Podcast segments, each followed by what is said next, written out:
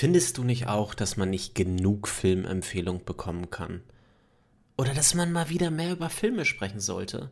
Dann bist du hier genau richtig. Ich bin Johannes, Filmfan seit ich klein bin und ich hole mir jede Folge Bekannte, Freunde oder Personen aus der Familie vor das Mikrofon, die alle einen Lieblingsfilm mitbringen.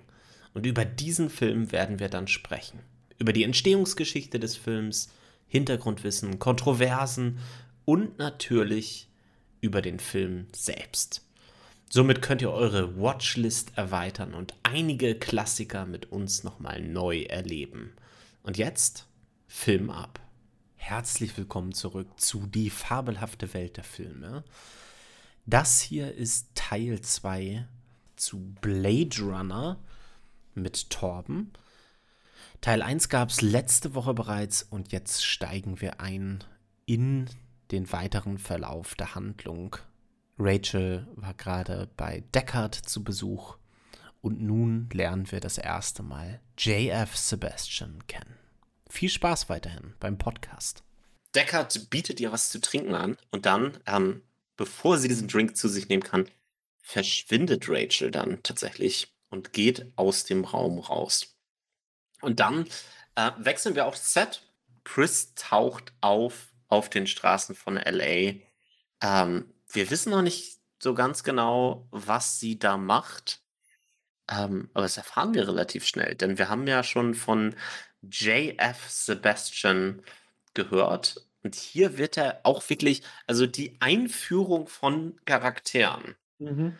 die hier so mitten im Geschehen, so nebenbei in ihrem Alltag so eingeführt werden, finde ich bei Blade Runner sehr gelungen, muss ich ja. sagen. Sie haben ja von, von Tew erfahren, dass ähm, man nur über JF Sebastian an Tyrell rankommen kann.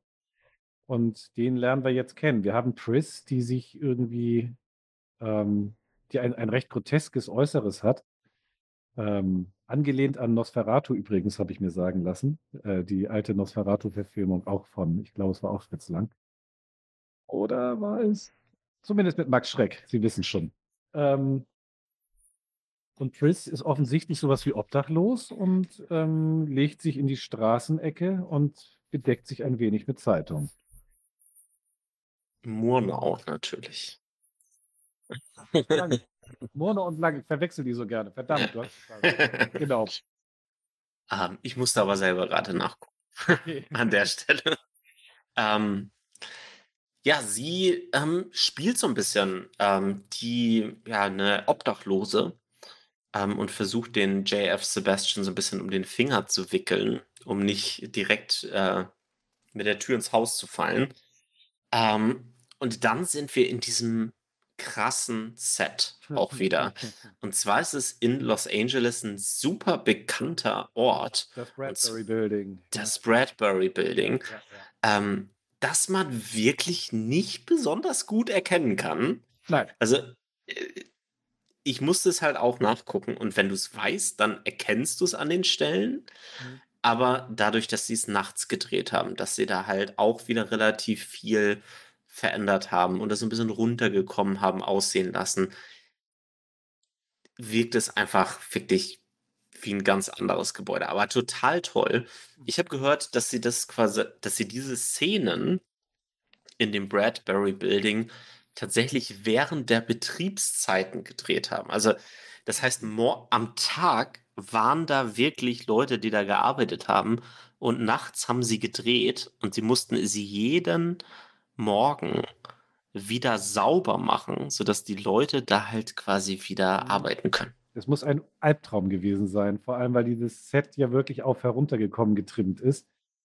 Ähm, und sie haben da doch einige Szenen auch nachher am Ende ähm, in der Verfolgungsjagd. Ähm, sind, glaube ich, auch noch eine einzelne Einstellung ähm, wirklich, wo dieses Gebäude erkennbar ist. Das muss ganz, ganz schlimm gewesen sein. Ähm, aber als junger Regisseur geht man halt auch äh, ein paar Meter weiter, habe ich gehört. Genau, du hattest es ja am Anfang auch schon mal erwähnt. Äh, Ridley Scott hat das erste Mal mit einer amerikanischen Crew gedreht. Die konnten nicht besonders gut miteinander kooperieren.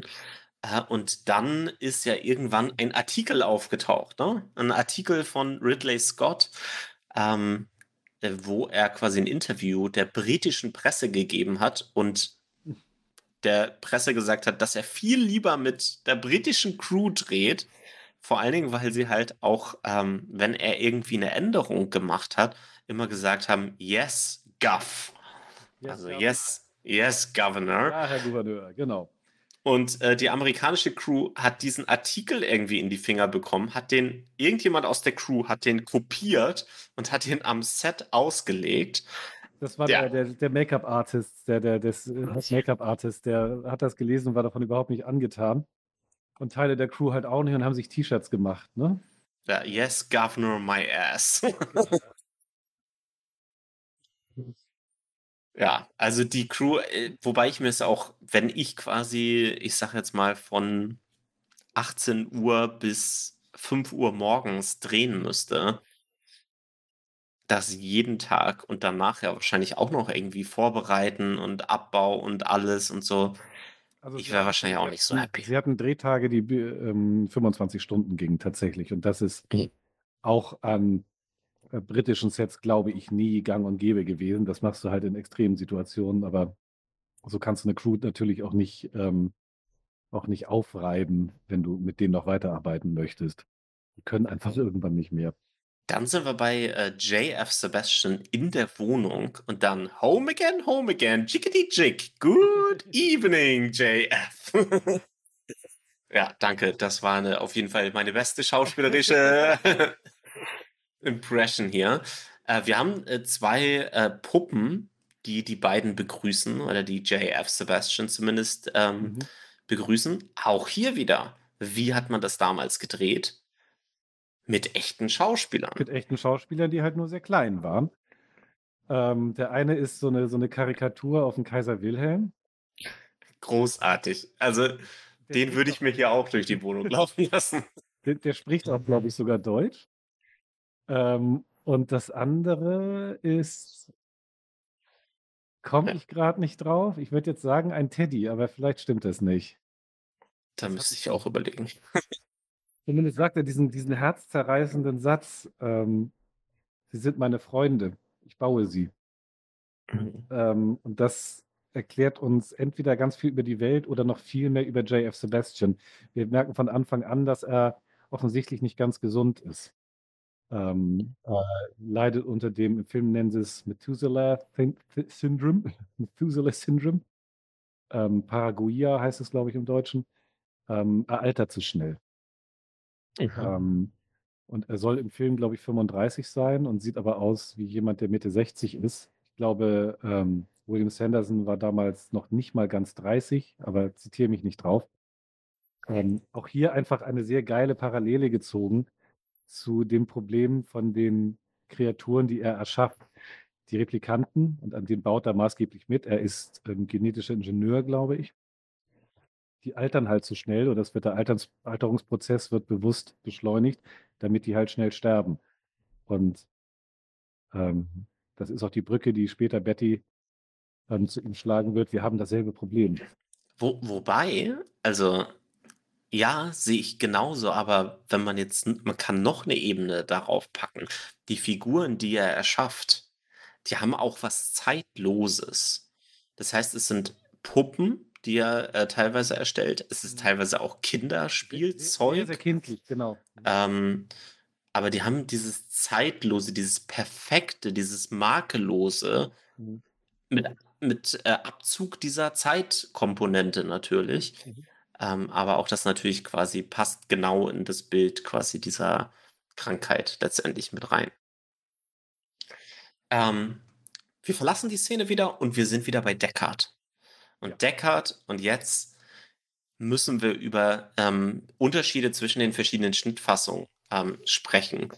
Denn Deckard spielt hier jetzt Piano in dieser ähm, Szene, spielt Klavier und er hat so eine Art. Tagtraum. Ja. Tagtraum, vielleicht eine Mhm. Erinnerung aber auch. Ähm, und zwar, also man würde erstmal vermuten, es ist ein kleiner Traum.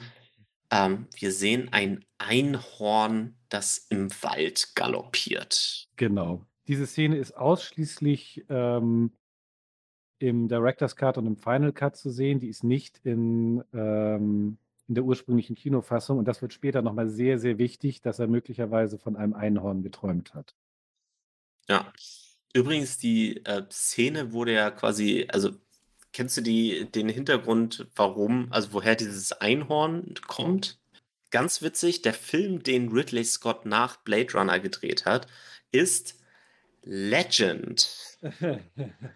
Und in Legend gibt es Einhörner. Und er hat tatsächlich äh, diesen, äh, diese Einhorn-Sequenz hat er als äh, Testscreening, also so als Testaufnahme, mhm. ähm, hat er quasi dem Produzenten da verkauft, weil er gesagt hat, bei Blade Runner, wenn ich jetzt den Produzenten ankomme mit, wir müssen jetzt noch Einhorn-Sequenz und hier noch drehen und alles, lassen die sowieso nicht durchkommen zu dem Zeitpunkt. Und dann hat er quasi so ein bisschen da Material vorgedreht und hat das in Blade Runner wieder mit reingenommen. Sehr, sehr schön. Das kannte ich tatsächlich noch nicht. Was ich weiß, ist, dass für den Final Cut, da hat er mit dem Computer noch ein bisschen eingegriffen. Weil im Director's Cut, wo das Einhorn halt das erste Mal auftaucht, da sieht man halt ganz schön, dass sie dem Pferd ein Gummihorn aufgeklebt haben. Das wackelt ganz schön albern. Das haben sie im Final Cut dann nachher stabilisiert tatsächlich über CGI. Und dann kommt diese Sequenz, ne? Also, Torben, als ich den das erste Mal gesehen habe, ich war, also bei mir war es, ich würde sagen, Ende der 90er. Ich bin ein bisschen jünger. Ähm, Ende der 90er habe ich den gesehen, ähm, Anfang der 2000er. Ähm, und dann kommt diese Fotoanalyse-Szene, ne? diese, diese forensische Analyse. Er hat ja ein paar Fotos mitgenommen von, äh, aus Leons Wohnung. Ja. Ähm, und eins dieser Fotos packt er in so eine Art Scanner. Esper heißen die. Esper. Mhm. Und er analysiert dieses Foto. Und genau. wie krass war das damals, als ich das gesehen habe schon? Und wie viel krasser muss es noch gewesen sein, als du das das erste Mal gesehen hast? Ja, dieser Apparat, der kann Dinge, ähm, äh, das können die Fotos äh, heute noch nicht so richtig. Ähm, er kann sich, wenn er ein Foto hat, ähm, offensichtlich nicht nur in dieses Foto reinbewegen, also reinzoomen, sondern er kann sich ähm, über Sprachsteuerung wohlgemerkt, total irre, ähm, kann er sich äh, in diesem Raum ein wenig hin und her bewegen. Genau genommen, wenn man es jetzt mal so richtig eng nimmt, ähm, nimmt damit Scott äh, den Wachowskis von 99 den Bullet-Time-Effekt aus, aus The Matrix ein wenig voraus. Ja, ja stimmt. Also nochmal, ne? der Film ist in den 80er Jahren rausgekommen. Anfang, es ist, Anfang der 80er. Es ist so ein bisschen, ich habe mir aufgeschrieben, Google Maps Street View Navigation durch ein Foto. Sehr schön, ja. Also das hat mich total begeistert. Dadurch kommt er letztendlich auf ein Gesicht, auf eine Frau, die in diesem virtuellen Raum ähm, vorzufinden ist. Zora. Zora. Ähm, gespielt von Joanna Cassidy. Da musste ich übrigens auch erstmal gucken, woher ich die überhaupt noch mal kannte. Und auch hier, meine Hoffnungen sind sehr hoch, dass ich über diesen Film noch mal sprechen werde hier in dem Podcast. Falsches Spiel mit Roger Rabbit ist auch so einer dieser Filme. Äh, den können wir ich, gerne zusammen machen. Ja, guck mal. Bei. Ich habe so Bock auf diesen Film. Wen hat sie da gespielt? Äh, Dolores? Hieß sie die Dolores? Dolores, ja, die Freundin von dem äh, Detective. Wahnsinn. Ja. Okay, das hätte ich jetzt niemals zusammengebracht. Aber, also dieser Film, Tom, ich nagel dich drauf fest, falsches Spiel mit Roger Rabbit. Also ich. Ich habe ja sonst auch noch Mary Poppins im Hinterkopf, aber vielleicht ja. jetzt auch Roger Rabbit. Ist ja. okay. Mhm. Vielleicht auch beides. ähm, Zora sehen wir in diesem, äh, in dieser kleinen forensischen Analyse und. Deckard muss sie jetzt natürlich erstmal finden. Und wie macht er das? Er versucht, dieser synthetischen Haut, dieser synthetischen Schlangenhaut auf die Spur zu kommen. Woher kommt das? Wem gehört diese Schlange? Ähm, und deswegen geht er zu einem, zu einer Person, die sich damit ganz gut auskennen scheint. Äh, Und dann übrigens, also da über die Szene muss ich jetzt gar nicht besonders viel sprechen. Da erfährt dann quasi eine Nummer von einem Nutzer, der irgendwie ja, genau, ja, genau, ähm, ja. einen Club betreibt, würde ich jetzt mal sagen, dann später. Ähm, aber ich will hier an der Stelle einmal kurz auf die Kamera eingehen. Denn Mhm. ich finde, heutzutage werden solche Kamerafahrten, solche Kranfahrten viel zu selten gemacht. Denn er ist, er ist äh, fertig mit dem Gespräch und er geht in die Menge quasi wieder rein. Und dann haben wir diese Kamera, die ihm zuerst mit einer Dollyfahrt, also mit einer Kamerafahrt vielleicht irgendwie leicht folgt. Und dann geht die Kamera hoch über die Menschenmenge und er verschwindet in der Menge letztendlich drin. Und ich finde irgendwie, also irgendwie habe ich so den Eindruck, dass diese, dass solche Kameraaufnahmen heutzutage einfach nicht mehr in sind. Heute macht man es mit einer Drohne oder was weiß ich, keine Ahnung. Ja, tatsächlich wird die Kamera heutzutage viel zu viel bewegt, aber die Bewegungen haben viel zu wenig Bedeutung inzwischen für mich. Also ähm, die Kamera wird aus Prinzip bei Marvel-Filmen bewegt, ob uns das jetzt weiterbringt oder nicht. Nicht in jeder Einstellung, aber in viel zu vielen Einstellungen. Weil wenn man so einen so einen Stunt gemacht hat, ähm, weil damals waren die Kameras jetzt auch nicht ganz so klein wie heute und ähm, man musste sie auf Steadicams und dann auf Kräne riggen oder den Steadicam-Operator auf den Kran kriegen wenn man so eine Szene damals gedreht hat, hat man lange drüber nachgedacht, warum man sie denn macht. Und ähm,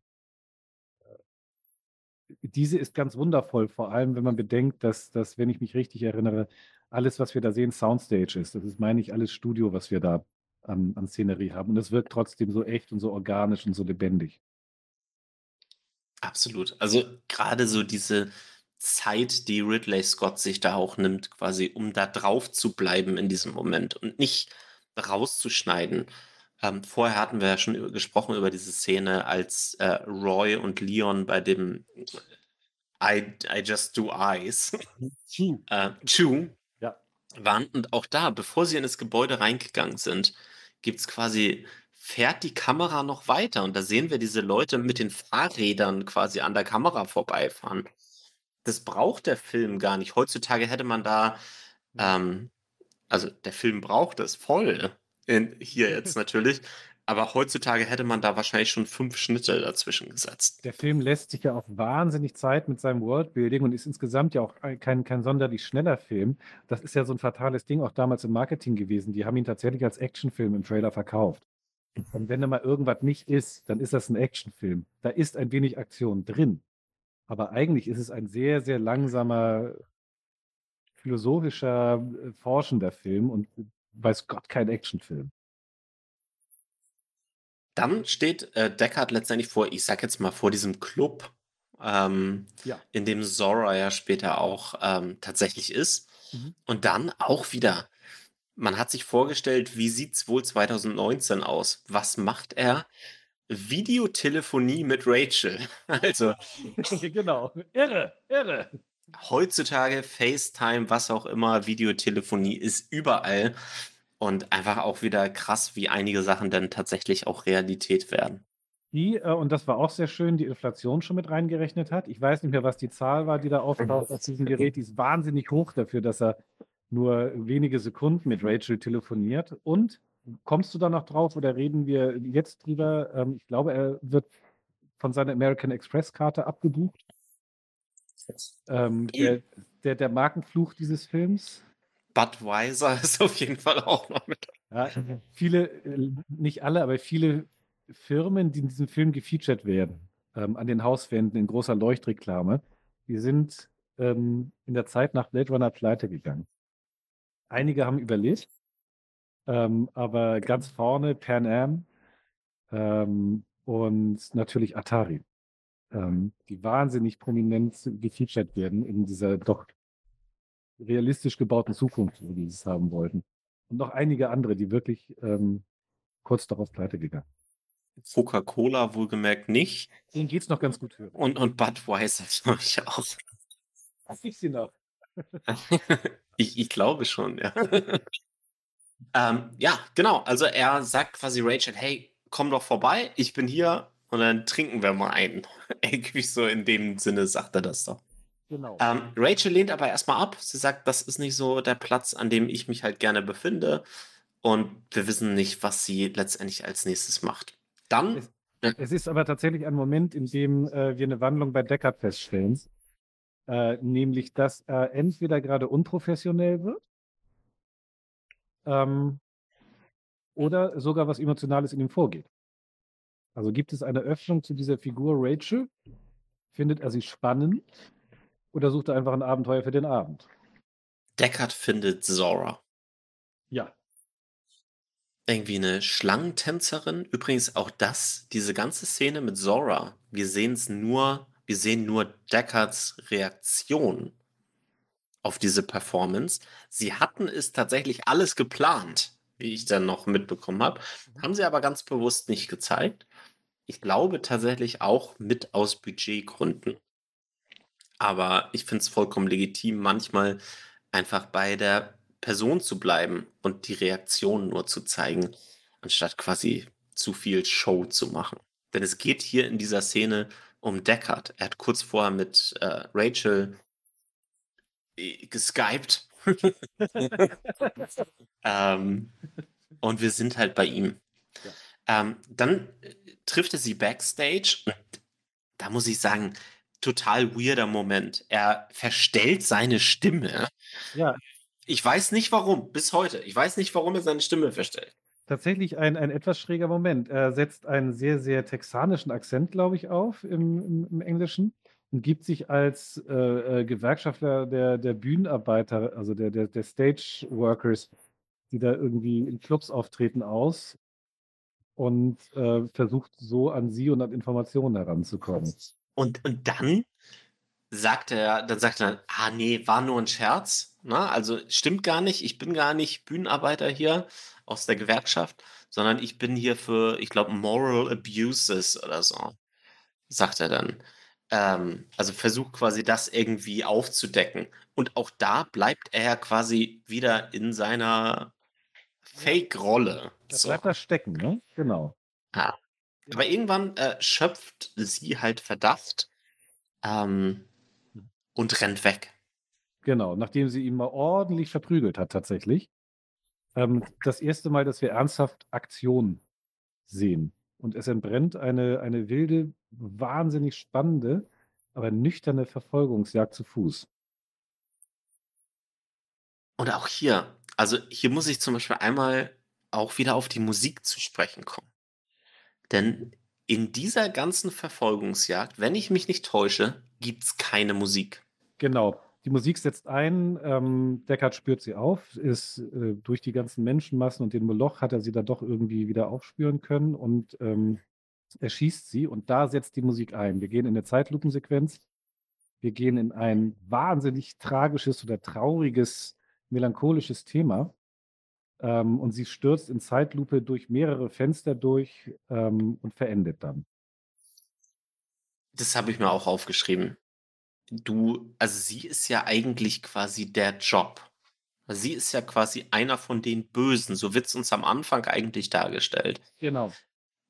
Aber alles, was sie gemacht hat, ist hier zu tanzen, anscheinend. Sie hat nichts Schlechtes gemacht und er erschießt sie. Und anstatt dass wir uns jetzt irgendwie gut fühlen und denken, alles klar, jetzt nur noch drei, fühlen wir uns ganz schön beschissen. Ja, es ist, es ist auch ein, ein riesiger Brutalitätsausbruch, der an, an dieser Stelle stattfindet, weil dieses ähm, durch die Fensterscheiben stolpern, das wird auch noch, das tut sehr, sehr weh, weil es nicht einfach nur Zuckerglas ist. Und das sieht man auch, wodurch sie da fällt. Das ist deutlich robusteres. Das Ganze mit der Soundkulisse dann noch äh, verbunden. Tut einfach sehr, sehr weh. Und sie verendet dort wirklich. Und zwar ganz, äh, ganz elendig. das ist also sein Job. Und das war bis jetzt unser Held eben noch. Ja, natürlich auch unterstützt durch die Musik, ne? Also diese traurige Musik, ähm, die da quasi, ähm, im Score diese Szene unterstützt. Ähm, und ehrlich gesagt muss man sagen, also die die Polizei ist super schnell da. Ähm, die schafft die Leiche letztendlich weg. Man sieht, Leon hat das alles mitbekommen und besonders toll fand ich eigentlich ähm, die Szene im Anschluss von Harrison Ford, also von Deckard, Denn was macht er? Er geht erstmal zu einem Kiosk, zu einem Imbiss und besorgt sich was zu trinken. Mhm. Ähm, und hier finde ich wirklich, hier habe ich mir aufgeschrieben, krasses Schauspiel von Harrison Ford. Mhm. Denn er spielt das so subtil und er spielt es, es geht ihm auch nicht gut damit. Er fühlt sich auch nicht gut. Wir finden an diesem Punkt wahrscheinlich raus, warum er ähm, sich in den Ruhestand versetzt hat. Also warum er ähm, diesen Job nicht mehr macht. Ähm, dass er das sofort mit Alkohol kompensiert, ist ja nun auch noch, ähm, wenn auch recht auf die Nase Symbol, aber offensichtlich macht er genau wieder das, was er nie wieder machen wollte. Wer taucht denn außerdem auf? Tja, wer denn wohl? Natürlich. Auf einmal ist Gav wieder da. ja, natürlich, weil Bryant natürlich, der Captain, mit ihm sprechen will. Und Bryant in einem ähm, nächsten Gespräch ähm, sagt, four to go. Vier fehlen noch. Ja. Aber das äh, stimmt doch irgendwie nicht, oder? Also, warte, vier haben doch, waren es doch insgesamt und einer ist doch jetzt weg. Und da wird ganz klar, dass die Sache jetzt persönlich wird. Ähm, nämlich, dass es äh, noch eine weitere Replikantin gibt, die retired werden muss, die aus dem Verkehr gezogen werden soll. Und da sagt Geff ihr ganz klar, ähm, Rachel steht jetzt auch noch auf deiner Auftragsliste. Tja, und da merkt man es eigentlich schon direkt. Also auch die Reaktion von, von Deckard, der ist nicht besonders happy damit. Ähm, in, äh, ein paar Momente später sehen wir dann letztendlich tatsächlich auch genau die Person, äh, um die es geht. Und zwar sieht Deckard Rachel in der Menge, die war mit dabei, hat vielleicht das ganze Geschehen auch schon mit beobachtet Mhm. und er sucht sie, aber er findet nicht Rachel, Findet Leon, ja.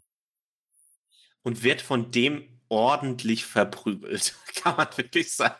Es ist quasi, wir sind an dem Moment, wo äh, Deckard keine Chance mehr hat und dann hat Rachel ähm, ihren, ihren Grace Kelly-Moment sozusagen. Ähm, äh, ich beziehe mich gerade auf High Noon, wo dann die, Mhm. Die Quakerin auf einmal zur Waffe greift, also die unschuldigste Person ähm, der ganzen Geschichte, ähm, rettet unseren Helden, indem sie seine Waffe ergreift und den Angreifer erschießt. Auch vorher. Also, wie versucht Leon Deckard zu töten? Er versucht ihm die Augen auszudrücken. Er versucht ihm die Augen auszudrücken. Also Augen, haben wir schon mal über Augen gesprochen? Irgendwie vielleicht? Okay. Ähm, Genau. Rachel rettet ihn und dann äh, sind wir ähm, bei Deckard wieder zu Hause. Und ich glaube, an dieser Stelle ist der richtige Zeitpunkt. Und wir müssen einmal ein bisschen über Deckard nochmal genauer sprechen. Mhm. Ähm, wer ist das überhaupt, dieser Typ? Ähm, es ist in der, in, in der Fangemeinde oder so unter auch Filmkritikern ähm, eine große Diskussion, die meiner Meinung nach sehr eindeutig zu beantworten ist, muss man sagen, inzwischen. Und zwar ist die Frage, ist Deckard nicht eventuell selber ein Replikant? Genau. Die Frage, die stand ganz, ganz, ganz lange im Raum ähm, für Fans, spätestens seitdem der Director's Cut mit dem Einhorn herauskam. Ähm, in der Kinofassung wird das ziemlich deutlich verneint. Da ist Deckard wahrscheinlich ein Mensch. Ähm, und hier beginnt der Film halt wirklich, wirklich interessant zu werden, sobald wir ihn in der anderen Fassung gucken. Denn hier wird ein philosophisches Fass aufgemacht, was mich damals wie heute wahnsinnig fasziniert. Nämlich dieses, ähm, was ist eigentlich Identität? Ähm, Matrix spielt damit ja auch noch ganz viel und jetzt auch in, in diesen Jahren äh, Westworld ganz massiv. Ähm, was ist Deckard? Will er, ähm, will er überhaupt drüber nachdenken? Kann er drüber nachdenken? Vermutet er etwas? Ähm, und der Film streut die ganze Zeit im Directors und Final Cut halt Hinweise, dass Deckard möglicherweise ein Replikant ist. Ähm, ganz eindeutig beantwortet wird es genau genommen bis zur Fortsetzung nicht. Ich Also, ich finde, es ist sehr eindeutig. Also, die die Indizien sind sehr Die eindeutig. sprechen für sich, genau. Ähm, und, ähm, ich habe natürlich jetzt nicht, ähm, dieses Fass aufgemacht, ähm, an dieser Stelle. Ähm, also, nicht ich habe das also, ich habe dieses Fass natürlich nicht ohne Grund an dieser Stelle aufgemacht. Denn, ähm, bis jetzt haben wir in dem Film eine Sache, äh, herausgefunden, die alle Replikanten, ähm, vereint. Und das ist die Reflexion der Netzhaut. Und in dieser Szene, in der wir bei Deckard zu Hause sind, da passiert auch etwas. Dazu kommen wir gleich.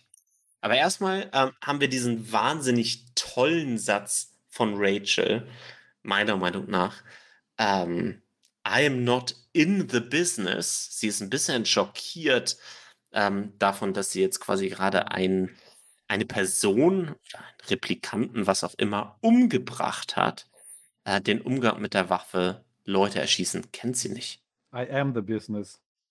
I am the business. Mhm. Sie gesteht sich ein, dass sie nicht das ist, was sie zu glauben schien. Und das, ähm merkt man auch, das macht Sean Young auch ganz, ganz toll. Das macht wahnsinnig viel mit der Figur. Ähm, weil das ist für sie, also für ihre ihren Charakter ist das so 'n All-is-lost-Moment. Ähm, ja. Sie sie hat halt dieses Zerbrechliche, ne? Dieses ganz so das ist so ganz fein, auch so was Natürliches, sodass sie halt sie übertreibt es nicht vom vom Spiel her. Sie hat dieses ganz, ganz, ganz leichte, Zerbrechliche. Sobald du irgendwas falsch sagen würdest, bricht sie in Tränen aus, so, weißt du? Das also, das macht sie macht sie so, so gut. Was was vorher noch nicht der Fall war, als sie im Interview war, als sie im Mhm. Freud-Kampftest war mit Da ist sie souverän, Da ja. ist sie souverän und sehr abgebrüht. Mhm. Und dann fragt sie ihn. Sie fragt ihn, äh: „Wenn ich nach Norden gehen würde“ „würdest du mich jagen? Würdest du mir hinterherkommen?“ Mhm. Und er sagt: „Nein, das würde ich nicht. I owe you, aber andere werden kommen.“ Genau. Und dann bei a „But somebody would“ im englischen Original. Mhm. Da steht er an ihrer Seite. Sie ist im Fokus von der Kamera. Sie ist scharf zu sehen im Vordergrund und er steht im Hintergrund. In dieser Einstellung, als er im Hintergrund ist leuchtet seine Netzhaut. Mhm. Ja. Und zwar eindeutig. Ja, das Das ist richtig. Ja, ja. Stimmt stimmt total. Ich habe das nie als, ähm, eindeutigen Beweis, ähm, für mich wahrgenommen. Äh, der kommt für mich später. Äh, weil ich halt nie ich Ah, habe nie so ganz zusammengeführt, dass alle Replikanten also, bei den ersten Sichtungen des Films für mich war es nie klar, dass alle Replikanten dieses äh, dieses Auge haben oder dass man das in deren Augen sehen kann. Für für mich ist es auch absolut nicht der einzige Beweis, aber Mhm. das, was wir bis zu diesem Zeitpunkt von Replikanten wissen ist, dass diese Netzhaut eben reflektiert und Mhm. und leuchtet. Ähm, und hier wird's uns bei Deckard gezeigt. Das ist kein Zufall. Nein, Aufbau das ist ist natürlich aufwendig. Das ist nicht es ist natürlich ganz bewusst halt gemacht. Mhm. Ähm, und das zeigt uns jetzt hier, dass Deckard wahrscheinlich ein Replikant Replikant ist, ziemlich sicher.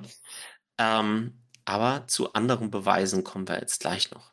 Aber auch einer von denen, die's nicht wissen. Und Mhm. das wiederum bringt eine interessante Vorgeschichte rein. Vielleicht hat er nämlich gar keine. Vielleicht ist er nie aus dem Ruhestand geholt worden. Vielleicht sind das alles nur Erinnerungen. Vielleicht ist er grade frisch erst gebaut worden, um die anderen Replikanten zu jagen, weil die Entwicklung, dass sie nicht wissen, dass sie welche sind, die ist ja recht frisch. Die hat ja quasi erst mit Rachel begonnen, zumindest glauben wir das. Ja, für mich ist das, was du eben auch schon gesagt hast, die Frage nach der Identität. Die Frage nach: „Was macht uns überhaupt menschlich?“ Ja. Das sind so philosophische Fragen, die die dieser Film bedient. und die diesen Film so reich machen und auch einfach komplett zeitlos machen.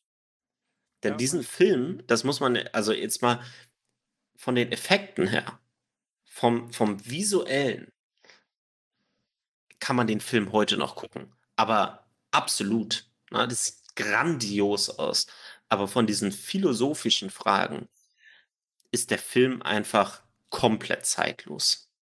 Ja, man merkt es an, ähm, Matrix hat's bummelig 2 Jahrzehnte die Frage noch mal sehr laut gestellt und, ähm, wiederum, äh, 17 Jahre später oder wann war das, äh, kam kam die, äh, Westworld-Serie raus, die sich ja zwar auf 'n älteren Film bezieht, aber auch genau mit diesem Thema bis zum Exzess, ja, über viele, viele Stunden und Folgen und Staffeln, ähm, auseinandersetzt. Und das macht mich auch immer noch heute total an, ähm, dieses Elaborieren: „Was ist eigentlich und was ist real? Was bin ich? Ähm, was sind meine Erinnerungen? Wie real sind meine Erinnerungen oder mache ich mir nicht meine Erinnerungen oder haben sie andere gemacht?“ Ich finde ein hoch, hoch spannendes Thema. Ja. Sie fragt ihn äh, übrigens vorher noch, ne, also, als sie grade reinkommen, diese dieser Moment, als er diesen kleinen Shot Alkohol trinkt. Auch was für 'ne schöne Einstellung, Mhm. wie das Blut in dieses Shotglas so 'n bisschen reinfließt. Grandios. Also, äh, überhaupt nicht wichtig. Ich weiß weiß genau, was du meinst. Die hat mir nämlich ab dem ersten Schauen hat die mich ähm, hat die mich bewegt. Dieses ganze dieser ganze Look oder vieles von dem Look, ähm, der da benutzt wird, nennt sich, äh, Chiaroscuro. Ähm, das ist ein wahnsinnig kontrastreicher Look. Wir haben wahnsinnig helle und wahnsinnig dunkle Flächen. Ähm, und das bezieht sich auf auf, ähm, alte Malereien. Ich muss jetzt lügen. Ich kann nicht mehr sagen, aus welcher Epoche, aber das ist halt eine sehr es ist sehr low key geschossen. Es ist insgesamt sehr dunkel und wenn wir helle Flächen haben, dann sind die ausgesprochen hell, hell. Ähm, und und das Ganze geht einher mit viel Schatten und so weiter und so fort. Also, es ist, äh, oh, ich ganz sage mal so, gewissermaßen natürlich auch 'n bisschen Comic, ne? Also, auch da wird natürlich sehr viel mit Kontrasten Mhm. also, diesen krassen Kontrasten, Also, äh Chiaroscuro heißt eigentlich Mhm. hell und dunkel oder Mhm. hell-dunkel. Im weitesten Sinne bedeutet's wahnsinnig großen Kontrastumfang, große hohe Dynamik. Wer so was in Exzess sehen will, soll Sin City gucken. Oh ja. Ähm, ja, dann, ähm, fragt sie äh, dann fragt sie übrigens ihn auch noch mal, ob er diesen Voight-Kampftest auch selber mal, ähm, an sich ausprobiert hat. Und das ist die eine Frage, die die erst mal ganz viele Zweifel im Zuschauer aufmacht und sie wird nicht beantwortet. Ja, und ma also, man man ist auf man ja, wir sind ja erst auf ihr auf ihrem Gesicht. Sie fragt das. Das ist wirklich 'ne Frage, die ihr auf der Seele brennt. Äh, und dann denken wir so: „Na, was sagt er jetzt?“ Er schläft. Genau. Er schläft. Wir kriegen die Frage nicht beantwortet. Es kann damit zusammenhängen warum stellt sie diese Frage? Ähm, ähm, es scheint, als würden sich Replikanten untereinander erkennen können. Auf eine Art oder die andere. Man hat ein klein bisschen den Eindruck ähm, hängt auch 'n bisschen davon ab, welche Fassung man guckt, aber auch im Final Cut, dass, ähm, selbst Leon, ähm, Bescheid wissen könnte. Es bleibt alles 'n bisschen im, ähm es Im Unklaren. bisschen im Wagen, ja. Ja. Das das liebe ich aber so. Das finde Mhm. ich ja so toll, weil so eine existenzielle Frage, ähm, die ganze Zeit nie mit einem „Jo“ oder „Ne“ beantwortet wird. Dann kommen wir zu, ähm, dem Moment, er ist, äh, wieder wach. Sie spielt, glaube ich, 'n bisschen Piano, äh, und er küsst sie das 1. Mal. Er Mhm. küsst sie. Sie, äh, weiß nicht wirklich, wie sie damit umgehen soll und sie will abhauen. Also, sie will die Wohnung verlassen. Mhm. Er ist aber 'n bisschen schneller als sie und er hält die Tür zu. Mhm. Schubst sie dann, äh, nach hinten gegen die Jalousien des Fensters und, ähm sagt, äh: „Say, kiss me.“ Mhm. Nachdem er sie vorher auch noch mal geküsst hat.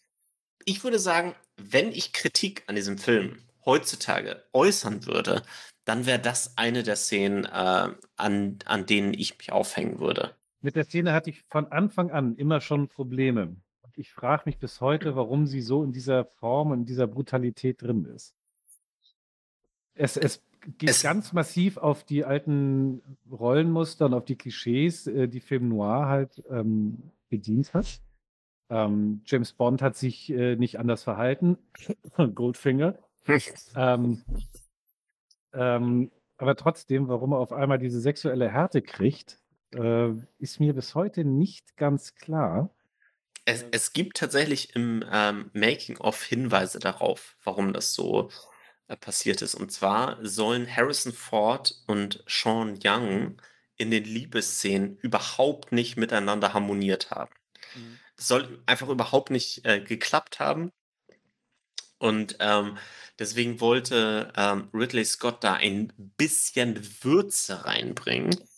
Ähm, und das ist für mich halt quasi so der nächste Teil, der einfach gar nicht geht an dieser ganzen Geschichte. Ridley Scott hat anscheinend Harrison Ford gesagt, dass er Sean Young an die Wand schubsen soll und hat ihr aber davon gar nichts gesagt. Hm, ich kenne die Geschichte. Ähm, ja. Mhm. Und äh, Sean Young hat darauf halt, also ich meine, die ist 22 gewesen, muss man einfach nochmal sagen.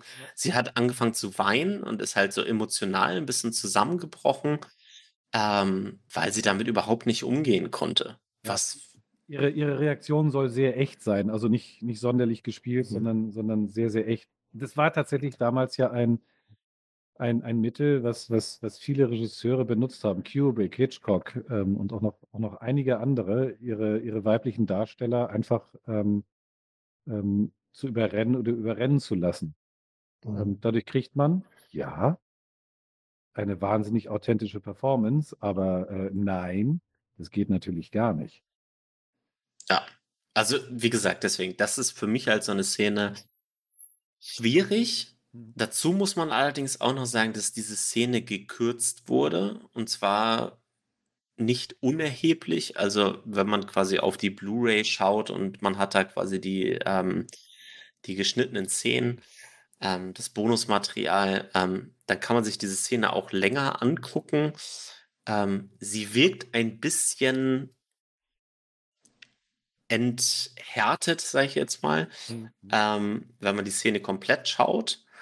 Sie wird nämlich halt auch vor allen Dingen sehr radikal abgeschnitten. Dann nachher am Ende, so dass halt dieser erste Eindruck mit dem Ranschubsen und dann quasi sagt, äh, kiss me oder äh, put your hands on my body oder so, was sie dann quasi als nächstes auch noch sagen soll. Say you want me. Ja, ja say you want me und so. Ähm, das wird natürlich, wenn das quasi am Ende der Szene halt bleibt, dann ist es natürlich nochmal deutlich härter. Ja. Ähm, trotzdem eine Szene, die ich kritisieren würde als, ich glaube, eine Szene. Die Art und Weise, wie sie entstanden ist, äh, geht gar nicht. Inhaltlich ähm, kann man sich die, beziehungsweise ich habe sie mir immer so ein bisschen hergeleitet aus ähm, Deckard weiß nicht, dass er möglicherweise Replikant ist ähm, und sieht in ihr ein, äh, naja, eine Maschine. So, mhm. deswegen mhm. kann er sich das rausnehmen. Mhm. Das mag sich aber auch schön geredet sein. Das will ich überhaupt nicht in, in Abrede stellen. Wir sind wieder bei JF Sebastian. Bei Pris. Und wer kommt dazu? Roy Batty. Ja. Roy spricht mit Pris. There is only two of us now. Und man merkt wirklich hier an dieser Stelle so das erste Mal richtig, würde ich sagen, dass Roy emotional auch ganz schön mitgenommen ist. Also der hat jetzt irgendwie mitbekommen, Leon ist tot, Zora ist tot und der ist, das lässt ihn nicht kalt. Nein. Aber umso mehr ähm, möchte er halt dann deswegen seinen Schöpfer treffen. Und ich muss aber, ja, also ich muss zum Beispiel sagen, also der ist der JF Sebastian, der sich so ein bisschen verguckt hat in Pris. Ne? und dann kommt er diese, dann kommt er diese Szene, Roy kommt da halt rein und sie sitzt da vor ihm und Roy kommt rein und küsst sie einfach direkt vor ihm, was auch richtig komisch, also wie muss das auf ihn wirken? was du? auf der anderen Seite aber auch wiederum ähm, so ein bisschen äh, ähm, falsches Spiel ist, weil, das sagt Jeff Sebastian später, ähm, oder uns wird uns später klar, er weiß von Anfang an, dass, dass sie eine Replikantin ist. Bei, bei, bei Roy auch. Ich meine, er designt die, er weiß das. Ähm, aber trotzdem ist diese Szene erstmal ein wenig verstörend, zumindest bis zu dem Zeitpunkt, wo ähm, er uns äh, erzählt, oder wo er den, äh, wo er Pris und, und, und Roy erzählt, ähm, dass er Teilen von ihm mitdesignt hat. Er sagt, zeigt mir doch mal was Cooles, was ihr so könnt. Ja, ja, ja genau. Und ähm, was macht sie zuerst? Sie zeigt ihm erstmal nichts, sondern sie sagt etwas. Und äh, wir sind wieder bei der Identität. Was sagt sie? Sie sagt, I think, therefore I am. Mhm. René Descartes. Mhm. Philosoph. Ne? Ja. Ich denke, also bin ich. Ähm, ja, das, das, das ist doch das, worum es geht. Wir sprechen über Identität und hier haut sie es einfach mal so fast beiläufig, haut sie es so raus, bevor sie ihm dann ihren, was weiß ich, Flickflack oder ähm, was weiß ich zeigt. Genau. Ähm, Und ähm, was noch viel, viel schöner an der ganzen Sache ist, zu dieser Erkenntnis ist sie offensichtlich gekommen, dass dieser Satz passt. So, Mhm. also da heißt, das sind keine Maschinen, die haben auf einer gewissen Ebene oder die sind wahnsinnig zur Reflexion fähig und auch bereit. Ähm, und deswegen tut dieser Satz auch so weh, weil er genau weiß, was das Problem von denen ist. Genau, also bei ihm, sie, sie manipulieren ihn natürlich eiskalt, muss man ja auch nochmal sagen. Ne? Ähm, aber gerade bei ihm haben sie da auf jeden Fall den richtigen Knopf gefunden. Denn er sucht ja genau das letztendlich. Er sucht diese Beziehung. Er sucht Freunde und, äh, äh, und die Brücke wird halt, wie gesagt, nochmal geschlagen, indem Roy ihm sagt, wir haben dasselbe Problem. Wir Ja. altern, wir altern zu schnell. Und das letztendlich zusätzlich dazu, dass Pris sagt, wir sind doch Freunde oder du bist doch quasi hier ähm, der Einzige, mit dem wir hier wirklich so gut sprechen können, führt dazu, dass JF Sebastian Roy tatsächlich mitnimmt zu Tyrell, denn beide spielen Schach miteinander. Es ist schon vorher etabliert, dass Terrell ein wahnsinnig ähm, genialer Kopf ist. Also, dass JF auch sicherlich äh, äh, ähm, kein Dödel ist und dass sie Schach miteinander spielen. Und dass es Tyrell so sehr reizt, mit JF zu spielen, dass er in ihm tatsächlich einen Gegner sieht, auch wenn er noch nie äh, gegen ihn verloren hat. Also Sebastian hat. Ich, ich glaube einmal. Ich glaube einmal. Ne? Sagt, Ah, okay, das war das ist nicht ganz klar. Okay. Ähm, und dieses Schachbrett, das steht halt bei JF rum.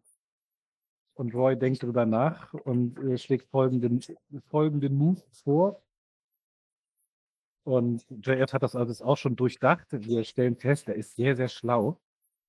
Ähm, aber Roy kennt einen Trick, wie wir aus dieser ähm, Situation dann schachmäßig wieder rauskommen. Und als nächstes sind wir dann, glaube ich, auch schon im Fahrstuhl.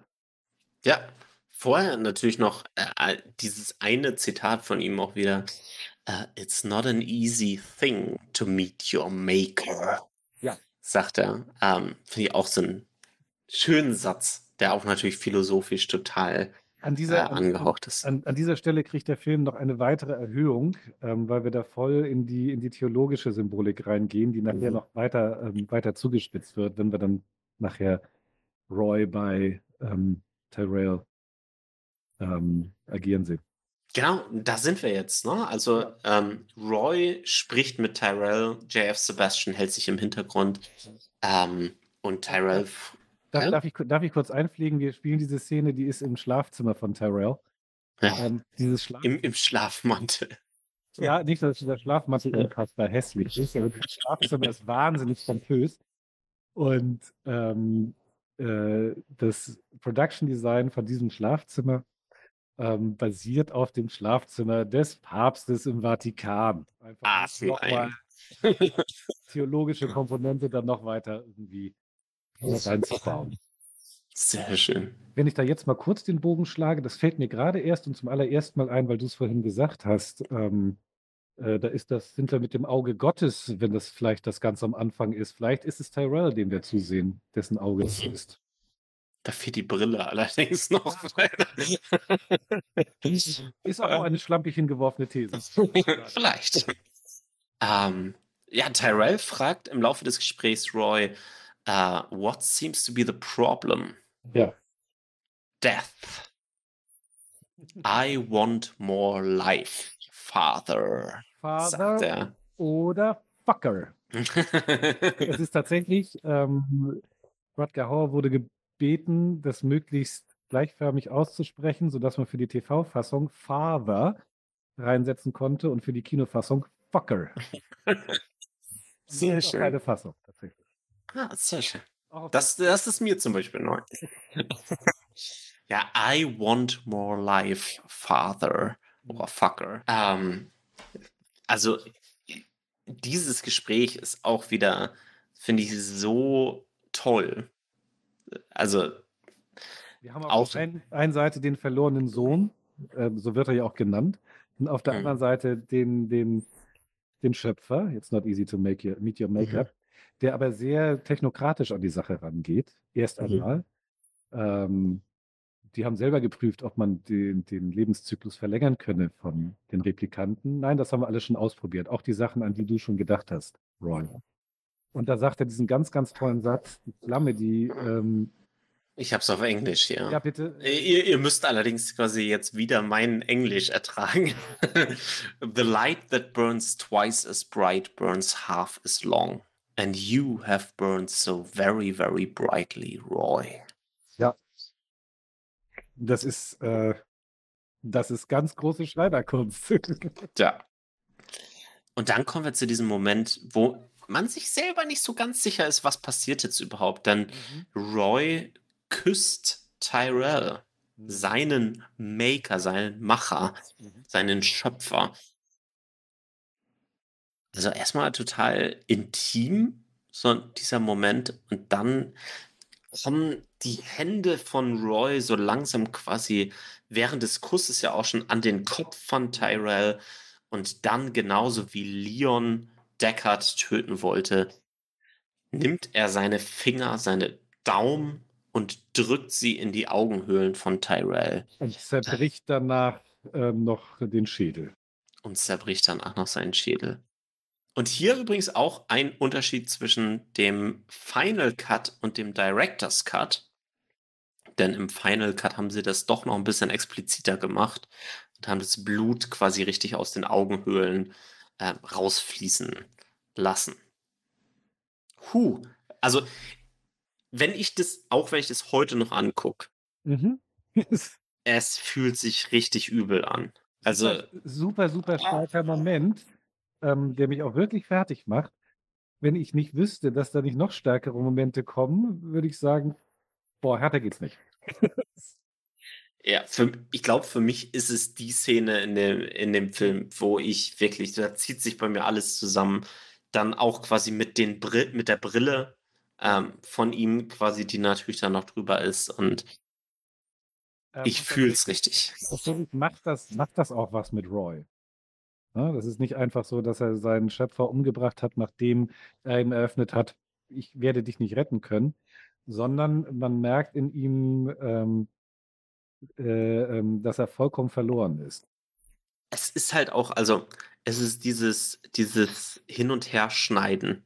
Auf der einen Seite zwischen dieser wirklich sehr expliziten ähm, Gewaltszene, wie er ihm die Finger in die Augen drückt, und dann auf der anderen Seite halt das Gesicht von Roy, wie er drauf reagiert, wo du halt wirklich das merkst, was du gerade gesagt hast, dass es etwas mit ihm macht. Rutger Hauer war halt auch einfach ein unfassbar starker Schauspieler. Der hat ja diesen Charakter auch ganz, ganz passiv äh, mit ähm, gestalten können, im Gegensatz zu Deckard ähm, äh, bei Harrison Ford. Wir kommen noch zum Finale. Ähm, Übrigens auch bei, bei äh, Rutger Hauer, muss ich sagen, da hatte ich, wir haben bei vielen anderen Schauspielern jetzt quasi über Filme gesprochen, die die sonst noch so gemacht haben. Interessanterweise habe ich quasi ähm, Momente gehabt von Filmen, die ich später gesehen habe, mhm. äh, wo ich so dachte, wer ist das nochmal? Ich kenne den doch genau. Ich weiß, wer das ist, aber who the fuck is that? Und das war einmal in Sin City. Ja. Wo ich so dachte, ey, ist auf jeden Fall kennst du den doch. Und dann was? Batman, die Batman-Reihe von Christopher Nolan.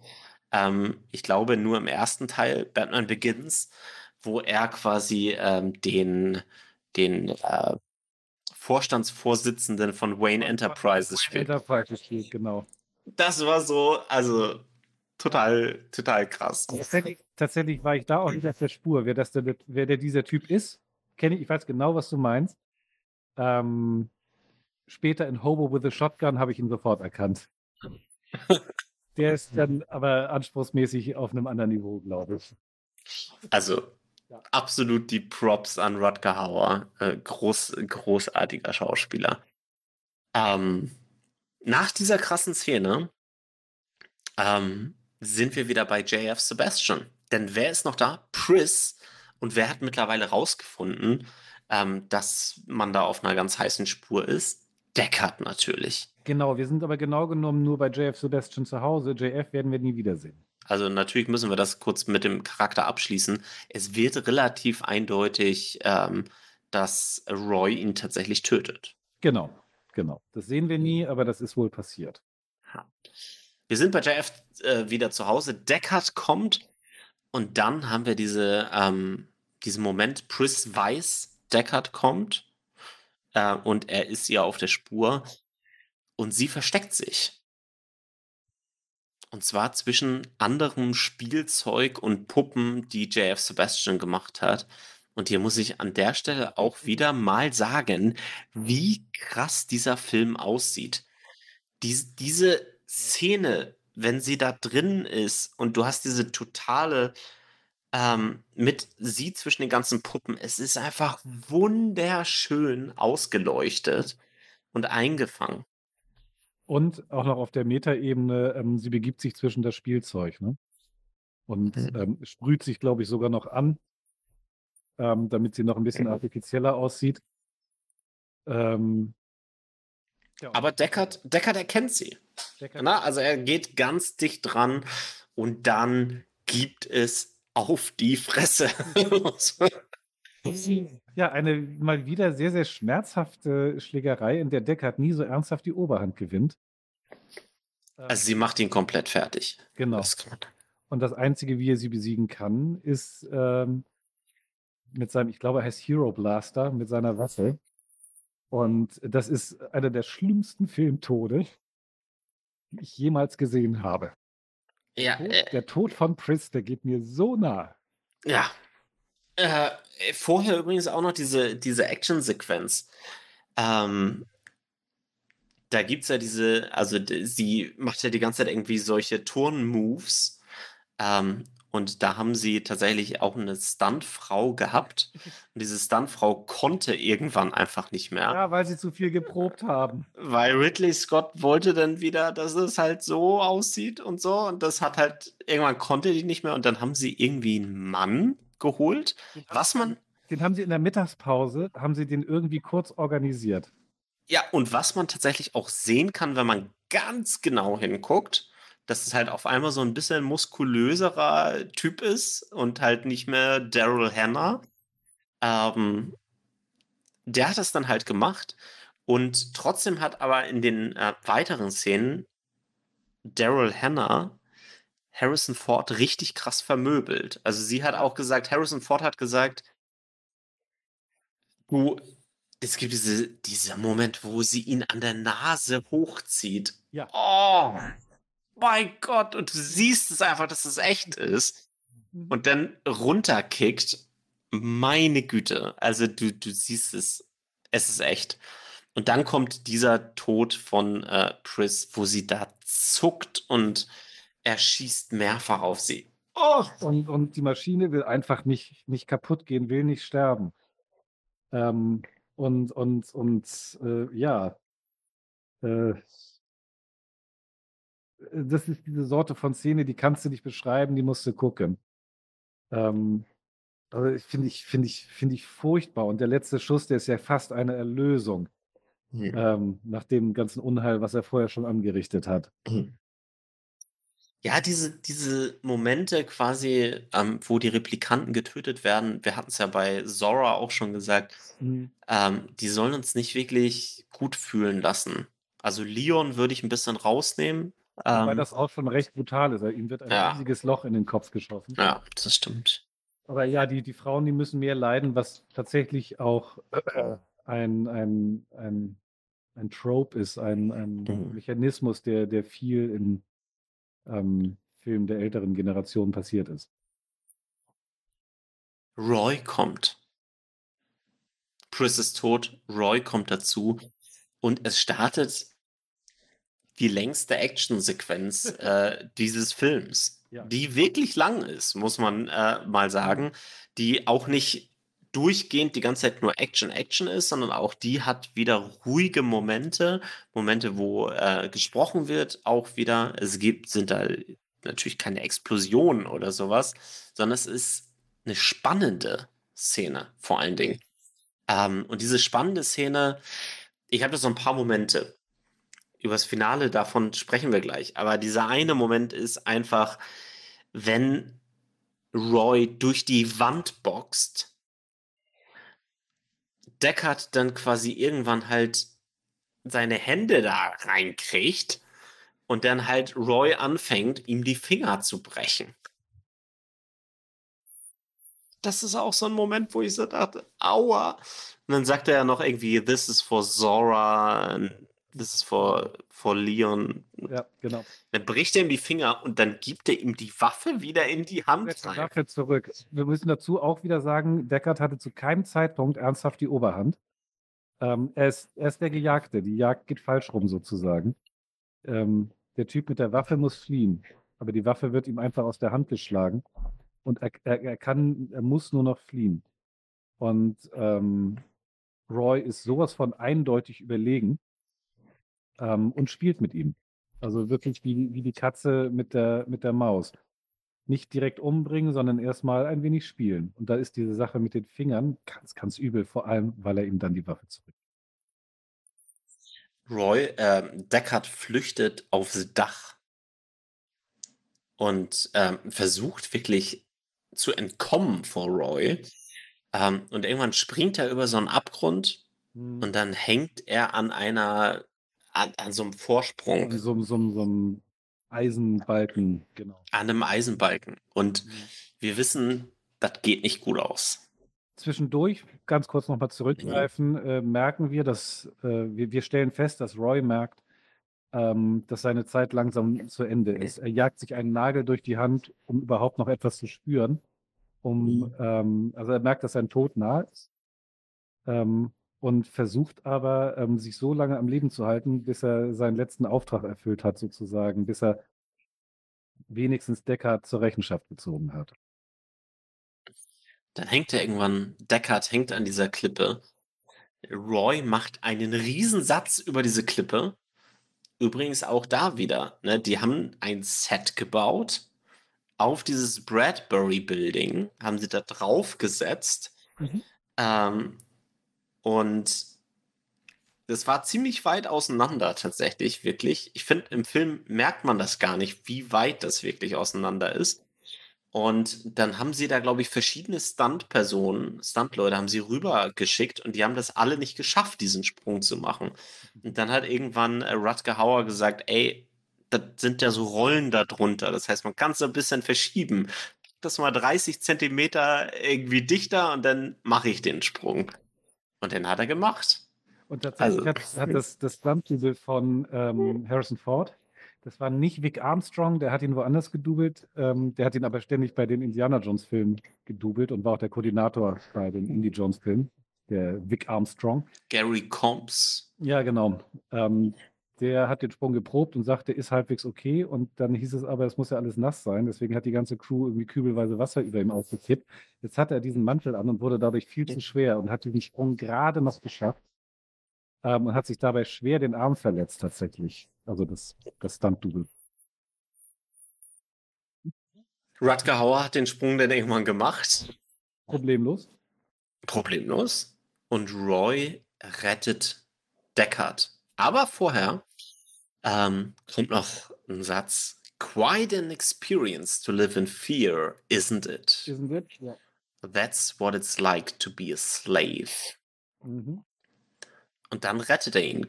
Als Deckard gerade abstürzt, Genau. greift er seine Hand und zieht ihn hoch. Was für ein Twist.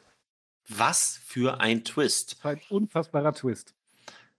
Deckard liegt da, sitzt da komplett am Ende, weiß immer noch nicht wirklich, was da jetzt genau passiert. Und dann kommt dieser Monolog, dieser kurze Monolog von Roy. Wahrscheinlich einer der besten der Filmgeschichte. Auf jeden Fall. Und ich versuche es einfach mal. Ich, ich, ich muss es versuchen. Ich sag's jetzt, ich habe überhaupt keinen Anspruch, dass das halbwegs so cool wird. Nicht mal ein Tausendstel. Aber ich sag ihn einfach trotzdem nochmal. Ja, bitte. I've seen things you people wouldn't believe. Attack ships on fire off the shoulder of Orion. I watched sea beams glitter in the dark near the Tannhauser Gate. All those moments will be lost in time, like tears in rain. Time to die. Die. Und langsam senkt sich sein Kopf nach unten. Und Roy Betty ist nicht mehr. Und er lässt die Taube los. Die Er lässt die Taube los. Er hat eigentlich, genau, er hat eine, eine weiße Taube noch in der Hand, die dann natürlich auf einmal losfliegt. Ähm, dieser Monolog ist äh, fast komplett im Drehbuch, bis auf den Teil, der es eigentlich wirklich grandios macht, muss man mal sagen. Denn der ist improvisiert ähm, von Rodger Hauer selber. Und zwar dieser All those moments will be lost in time, like tears in rain. Der stand nicht im Drehbuch drin, aber alle Leute fanden den irgendwie ziemlich cool. Zu Recht! Also die, die Legende geht, dass, ähm, dass es danach Szenenapplaus gab. Das hast du ja eher seltener an, an Sets und dass viele der Crewmember tatsächlich wirklich Tränen in den Augen hatten. Und da zeigt sich nochmal, wie, wie stark Rutger Hauer war. Ähm, Mhm. Er ist ja nie so richtig erkannt worden außerhalb von Blade Runner in, in seinen späteren Filmen. Und ähm, der Monolog davor war noch viel länger. Da hat er die ganzen äh, technischen Sachen, die ihn gelangweilt haben, rausgenommen. Auch, glaube ich, auch in Absprache. Und da hieß es, mach mal. Und dann ist das dabei rausgekommen. Und das ist äh, Filmgeschichte. Wirklich. Die Taube fliegt weg. Und übrigens auch hier ein Unterschied zwischen der Theatrical-Version und der, ähm, dem Director's Cut und vor allen Dingen dem Final Cut. Ähm, denn diese, tut mir leid, aber diese fucking Taube wollte oder konnte nicht fliegen, weil die ganze Zeit Regen auf die raufgeknallt ist. Und das heißt, die Federn waren voll von Regen und sie konnte nicht fliegen. Und man sieht in dem Making-of das Material dieser Taube, die einfach nur von Rutger Hauer quasi aus der Hand hüpft und auf den Boden hüpft. Die wollte partout nicht fliegen im Regen oder konnte nicht fliegen. Ja. Ähm, und deswegen ist in der Theatrical-Version tatsächlich, also wie sie das haben durchgehen lassen. ne? Irgendeine random Taube von einem blauen Himmel, ne? Ja, genau. Ja. Und deswegen meintest du ja auch, es gibt kein Sonnenlicht, so eigentlich in diesem ganzen Film. Eine der Szenen. Ähm, diese Taube ist nicht geflogen. Im äh, Final Cut haben sie dann tatsächlich äh, Regen hinzugefügt, äh, wahrscheinlich digital Und ich hinzugefügt. glaube auch den Himmel abgedunkelt. Und richtig, genau. Und noch eine Farbkorrektur darauf Ja. gepackt. Genau. Aber ganz äh, witziger Fakt dazu. Und Roy Batty ist tot. Was passiert? Gav kommt. Gav. Ist er da? Der weiß offensichtlich immer, was Deckard macht. Ja, der weiß offensichtlich immer, was Deckard macht. Und irgendwie ist er nach jedem Tod oder fast jedem Tod von einem Replikanten ist er sofort zur Stelle. Mhm. Was sagt er denn? It's too bad she won't live. But then again, who does?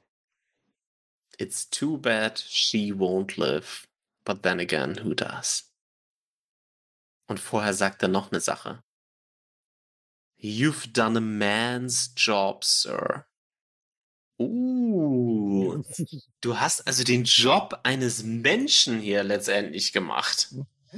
Warum sagt er das? Warum sagt er das wahrscheinlich? Weil Deckard kein Mensch ist. You've done a man's job, Sir. Es ist, es ist ja bewusst ein bisschen zweideutig gehalten. Natürlich. Also, du, hast, du hast wie ein echter Mann so oder du hast wie ein Mensch. Genau. Und dann, it's too bad she won't live. But then again, who does?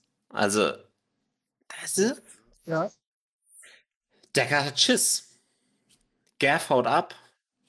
Rachel, ist, lebt sie noch? Wurde, hat Gav sie vielleicht erwischt? Er fährt zu sich nach Hause. Stürmt in sein Apartment. Stürmt in sein Apartment und findet tatsächlich Rachel noch lebendig vor. Und zwar schlafend. Mhm. Was ein ganz kurzer mieser Moment ist, weil wir denken, sie ist tot. Genau.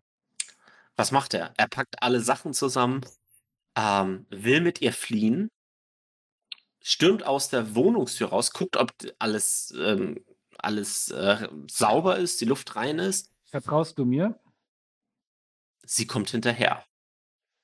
Aber irgendwas, sie tritt auf irgendwas. Sie läuft an irgendwas vorbei, genau. Ein Close-up von einem, ich glaube, aus Silberpapier, Origami gebautem Einhorn. Es wurde bis jetzt komplett etabliert, dass Gav diese Origamis macht. Woher weiß der, dass Deckard von einem Einhorn geträumt hat? Wie kann er sowas wissen, wenn er dann doch gar nicht weiß, dass er implantierte Erinnerungen hat? Genau. Do androids dream of electric sheep or unicorns? Es ist eine implementierte Erinnerung. Mhm.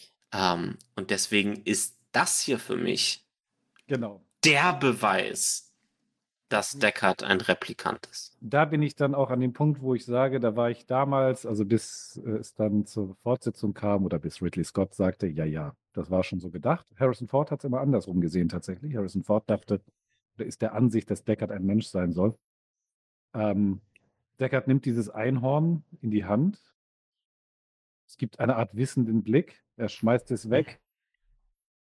Und wir gehen mit Rachel in den Fahrstuhl. Die Tür wird zugezogen. Und in den guten Fassungen Abspann. Der Film braucht nicht mehr. Das ist es hier jetzt genau der richtige Moment.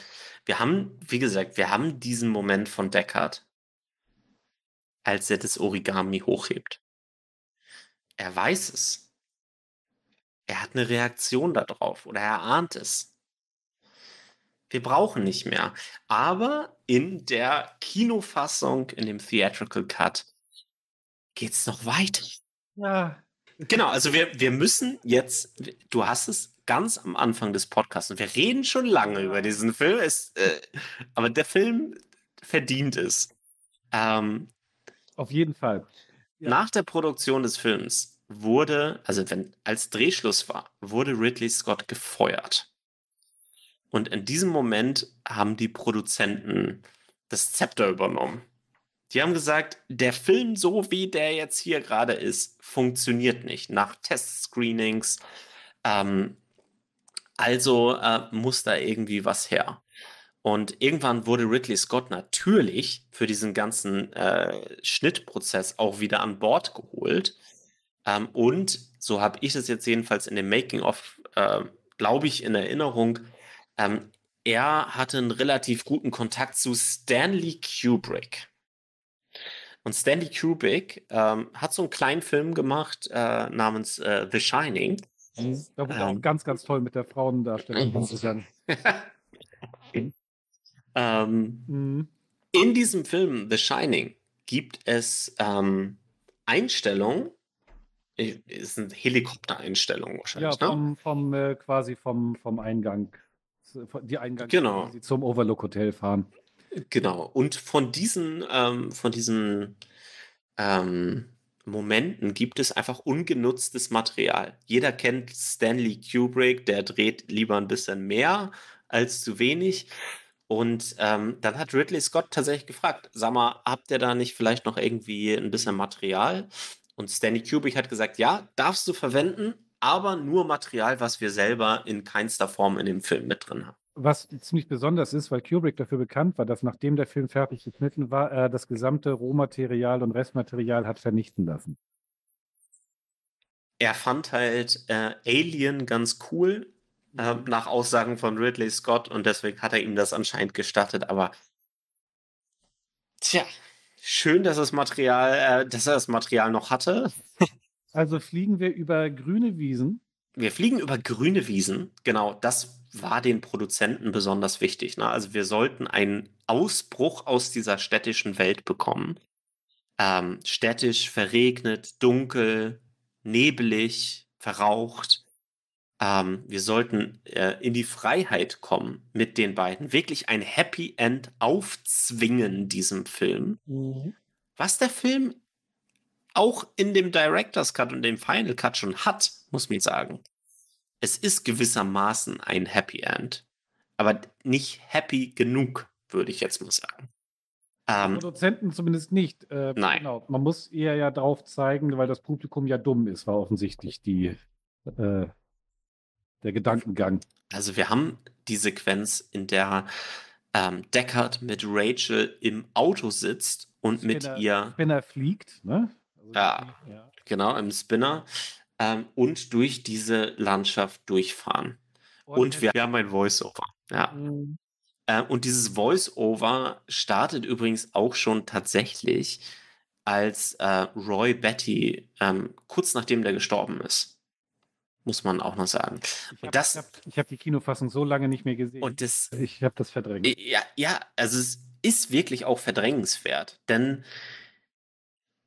du hast diesen grandiosen Monolog von Roy Betty, muss man einfach nochmal sagen. Und kurz danach, wirklich ich sage mal, fünf Sekunden danach kommt dieses Voice-Over von Harrison Ford, wo du ja auch gesagt hast, Harrison Ford fand das schrecklich. Ähm, Ridley Scott selber war bei diesen Voice-Over-Aufnahmen gar nicht mehr dabei. Da war er nur mit den äh, Produzenten und hat auch gesagt, ja, ich war halt vertraglich verpflichtet, diese Aufnahmen zu machen. Ich fand es richtig ätzend und er musste es halt machen. Du hast diese grandiose Szene von Roy Betty, und dann kommt dieses Voice-Over. Mhm. Bombe. Und ich springe jetzt nochmal diese Schritte zu dieser Szene kurz zurück, weil wir haben über Identität gesprochen. Dieser Film handelt von Identität. Was bedeutet das, quasi auch menschlich zu sein letztendlich? Und dieser Moment, kurz bevor Roy Betty, den wir bis dahin als das totale eiskalte Arschloch kennengelernt haben. Dieser Moment, kurz bevor er stirbt, ist letztendlich der Moment, an dem er selber am menschlichsten reagiert. Genau. Das ist, das ist da, wo nochmal eine allerletzte ähm, Wandlung auftaucht oder wo er wirklich zum Menschen wird. Nämlich ähm, dadurch, dass er Menschlichkeit demonstriert und nicht einfach nur vom Rachegedanken getrieben ist. Ja, äh, äh, es geht ihm um um Leben. Äh, also dieses er er sucht die ganze Zeit er versucht die ganze Zeit quasi sein Leben und das Leben seiner anderen Mitreplikanten zu verlängern. Und hier hat er jetzt quasi die Chance, quasi ein Leben auch wieder zu verlängern. So, auch das also, da steckt so viel drin. Ja. Und was machen sie? Sie machen es kaputt mit einem Voice-Over und dann zersägen sie das Ende noch, indem sie, hast du das Zitat zufällig da? Was sagen, was, was sagt Deckard äh, bei dem Flug? Gav had been there and let her live. Four years he figured. He was wrong. Tyrell had told me Rachel was special. No termination date. I didn't know how long we had together. Who does? Es ist zum Heulen. Aber zum Glück sprechen wir heute oder haben wir zum heute äh, zum Glück heute gesprochen über den Final Cut. Genau. Wo dieses ganze Voice-Over und diese Extraszene nicht mit drin ist. Aber das musste man, glaube ich, einmal trotzdem erklären. Das ist, äh, es ist eine ganz schöne Tortur, sich die, die Theatrical äh, Version anzugucken. Deswegen haben wir euch das vielleicht heute erspart. Es gibt ein Zitat in dem Making-of von einem der Produzenten, der gesagt hat, um, the film was made for people who didn't understand what it was about. Also für die Produzenten, die nicht verstanden haben, worum es in diesem Film eigentlich geht und die den Film deswegen in diesem Theatrical Cut komplett zerstört haben, muss man wirklich sagen. Also diesen Theatrical Cut, er ist für mich auch einfach nicht gut. Also jedenfalls, er ist gut, aber er ist kein Meisterwerk, so wie Blade Runner das für mich jedenfalls ist. Und dann geht der Fahrstuhl zu im Final Cut. Ähm, der Film endet und wir beenden diesen Film mit dem Abspann natürlich und der großartigen Musik von Vangelis mit dem Blade Runner Theme. Und wenn ihr es nicht kennt oder gerade überlegt, wie hört sich das denn an, dann geht ihr jetzt zu Spotify oder YouTube oder irgendwo und zieht euch das nochmal rein. Dum, dum, dum, dum, ja, damit sind wir am Ende von Blade Runner. Ähm, Torben, hast du vielleicht noch so ein, so ein abschließendes Fazit zu, zu diesem Film? Ich habe diesen Film ja recht früh ähm, gesehen, so also im Alter. Also ich war, wie gesagt, 12, 13, glaube ich. Das heißt, das war so Ende der 80er, vielleicht Anfang der 90er. Und ähm, dieser Film hat mich sehr, sehr darin bestärkt, ähm, einem, einem diffusen Berufswunsch, den ich schon länger hegte, dann doch weiter nachzugehen, nämlich selber Filmemacher zu werden. Und dieser Film ist ein ganz, ganz wichtiger Baustein in, in diesem Gedankenprozess gewesen, weil ich irgendwie da saß und dachte, also nachdem ich die wirklich fertige Version dann mal gesehen habe, das möchte ich auch. Ähm, Geschichten ähm, so unfassbar gut zu erzählen, sei es im, im, Visuellen oder einfach nur über die Sprache oder über Set. Ich habe meinen Blade Runner noch nicht gemacht und ich be bezweifle, dass ich äh, jemals einen Film dieser Größenordnung, dieser Qualität machen werde. Aber ähm, äh, deswegen ist der Film mir auf der einen Seite wichtig und auf der anderen Seite, weil ich feststelle, dass ich ihn immer und immer und immer wieder schauen kann, immer wieder was Neues entdecke und jedes Mal wieder wahnsinnig bewegt bin davon. Für mich ist der Film halt, ich habe es gesagt, einer der Top 5 Filme, die ich jemals gesehen habe. Der hält sich bis heute auf dem höchsten Niveau aus Filmemachersicht und ähm, wir können über die Entstehungsgeschichte kann man sich da, an der Stelle nochmal wirklich die Empfehlung, guckt euch diese Doku an. Dangerous Days, das Making-of zu Blade Runner. So ein Meisterwerk wie Blade Runner bekommt man ganz selten mit. Und äh, ich kann den Film immer noch gucken, kann den immer noch genießen. Ist einer der wenigen Filme, die für mich überhaupt nicht altern. Ähm, und wirklich in der Riege ganz oben der besten Filme aller Zeiten sind. Also, das kann man nur so unterschreiben. Ja. Absolute Empfehlung. Torben, vielen Dank für diesen längsten Podcast. Ich ähm, vielen Dank. Ich bisher. An, dass es so lang wird, aber es hat einen riesen Spaß gebracht. Du, wir, ich habe es von Anfang an gesagt, ich werde kein Zeitlimit hier setzen. Und wenn wir hier sechs Stunden über einen Film sprechen werden, wer sich das dann halt anhören will, der macht das gerne. Ähm, vielen Dank, ähm, dass du heute mit dabei bist. Äh, wir haben ja schon gehört, Who Framed Roger Rabbit? Mhm. Vielleicht das nächste Mal. Mary Poppins, auch eventuell. Ja. Ähm, bis zum nächsten Mal bei die fabelhafte Welt der Filme.